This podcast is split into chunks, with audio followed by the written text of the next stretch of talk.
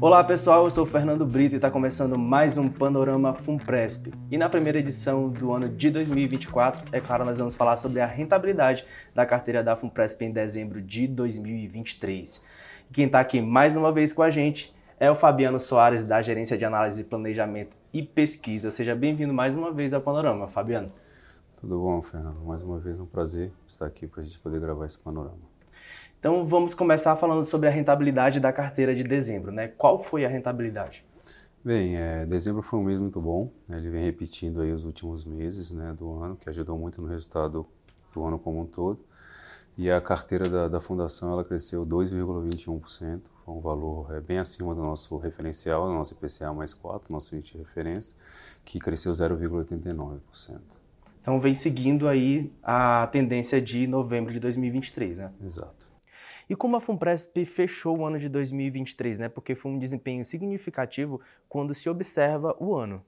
É bem, é comparado a comparação anual, né? A fundação ela foi muito bem, realmente. É desde a, o fim da pandemia, é, a fundação não, não, não apresentava um resultado tão significativo, né? E de fato a carteira fechou com um valor de 14,17% de crescimento contra 8,81 do nosso índice de referência. Né? Então, o nosso índice de referência, que é o IPCA mais 4, é, a carteira acabou alcançando IPCA mais 9,13, né? um crescimento real aí bem robusto, né? e isso é muito importante.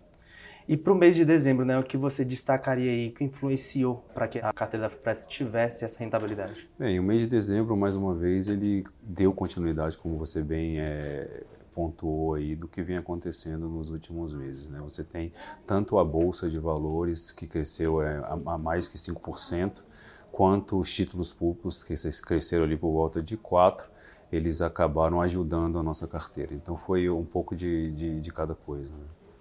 E olhando para o cenário econômico aqui no Brasil, né, o que, que você destacaria né, que interferiu e influenciou para que a FUNPRESP tivesse esse desempenho? É, assim, em termos de cenário econômico, né, o ano, né, foi, foi muito bom, assim, em termos de é, Brasil, né, porque quando você tem o começo do ano, a gente já apontou em alguns panoramas aqui anteriores, você tinha uma perspectiva, de certa forma, é, bem mais negativa para o país, né, e a gente teve um crescimento econômico significativo, né, a gente cresceu por volta aí de 3%, né, além disso você teve a desinflação, então quando você coloca isso em perspectiva, você acaba tendo um cenário positivo e isso acaba influenciando todos os investimentos da fundação. E olhando lá para fora? Lá para fora também, né? A perspectiva do mundo até então de inflação alta, de taxa de juros muito alta e sem perspectiva de queda, parece que vem mudando ao longo do tempo, né? Hoje a gente consegue já ver um horizonte de melhora tanto para os Estados Unidos, quanto para a Europa, quanto para a China, né? Nos Estados Unidos você tem já uma tendência de, de queda, né? Na verdade você ainda não é, tem a queda de fato, mas as sinalizações que, que isso deve ocorrer em 2024. A Europa está com um pouquinho é, ainda mais de problemas, principalmente é, na questão da, do cenário econômico, mas também a inflação desacelerou bastante. Então, o Banco Central Europeu já vem é, sinalizando que não haverá mais altas agora no curto prazo, mas também não indicou quando vai cair. A expectativa é de que venha cair no próximo ano.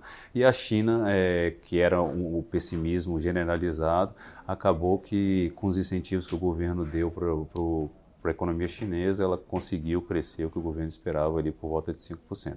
Então, no momento, a gente tem vários é, fatores positivos que vêm influenciando bastante aí o, a expectativa geral e acaba influenciando todos os investimentos, seja para a bolsa lá fora ou bolsa aqui dentro. E para encerrar esse nosso bate-papo rápido aqui, é, como que a Funpresp está se preparando aí para esse início de ano em termos de estratégia? É, a estratégia agora, no momento, dado esse cenário atual aí, né, de começo de ano, como você bem pontuou, é ser mais defensiva, né? Então, o que a Funpresp vem fazendo agora no curto prazo é justamente é tentar realizar os lucros, né, aproveitando o cenário de bolsa, tanto lá fora como aqui dentro e quanto ao fluxo previdenciário, a gente está aproveitando para continuar a compra de títulos públicos, principalmente atrelado à inflação, mais de curto prazo, né, que estão com taxas muito boas. Então é uma, uma estratégia mais defensiva, mas sempre é, visando é, o melhor para o participante. É isso, né, Fabiano? Muito obrigado mais uma vez aqui pela sua participação no Panorama Presp. Obrigado a vocês. Até a próxima. Obrigado você também, participante, por ter acompanhado até aqui o Panorama Funpresp. Acompanhe o Panorama todos os meses nas principais plataformas de streaming, tanto de áudio e de vídeo. Para saber mais sobre os investimentos da FUNPRESP, acesse o radar de investimentos também divulgado todos os meses, acompanhe as nossas lives trimestrais e também pode acompanhar em funpresp.com.br/investimentos. Até a próxima!